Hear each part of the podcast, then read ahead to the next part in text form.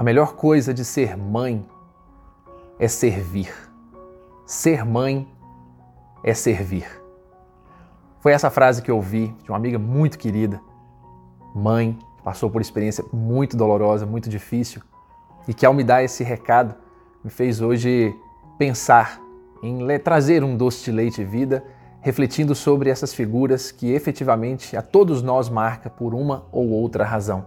Eu nunca fiz aqui nenhuma homenagem, nunca mencionei mães e tenho tantas, são tantas as que cuidam, as que zelam, as que protegem, as que procuram de alguma forma cuidar de mim. E gostaria muito de agradecer a cada uma delas por isso, não só a minha mãe biológica que tão bem o faz, mas também a todas as outras que se empenham em realizar isso. Eu lembro aqui das mães que visitam seus filhos em presídios, eu lembro das mães que velam com seus filhos no momento da doença, as mães que comemoram o quarto ou quinto lugar na competição em que havia apenas quatro ou cinco participantes.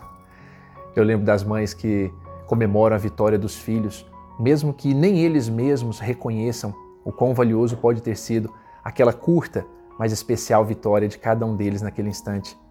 Eu lembro das mães que preparam comidas, das mães que arrumam crianças, das mães que brincam, que correm, que se divertem, que participam da vida do filho de alguma forma.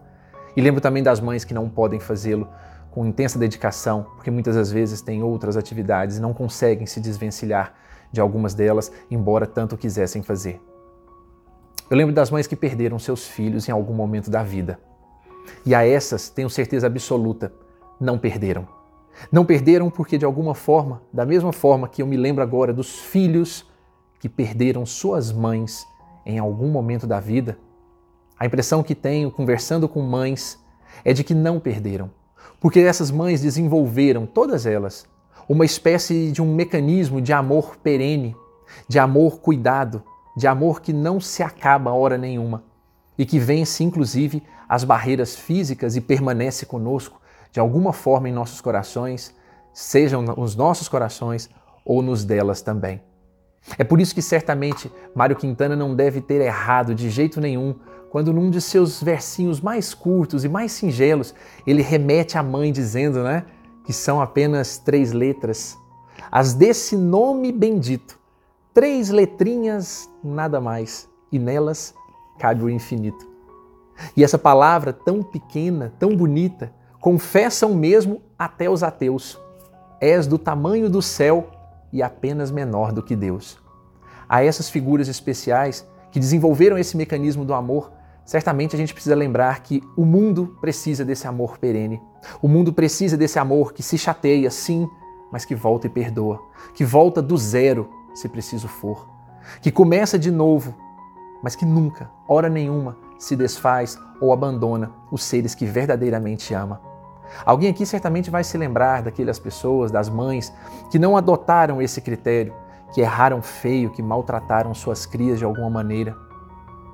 Mas é bom nós lembrarmos que todos nós, de uma forma ou outra, temos conosco esse sentimento de amor guardado conosco.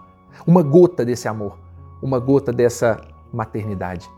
E se temos um cadinho dessa maternidade dentro de cada um de nós, desse exercício, dessa capacidade de amar, a grande pergunta é: por que não usamos?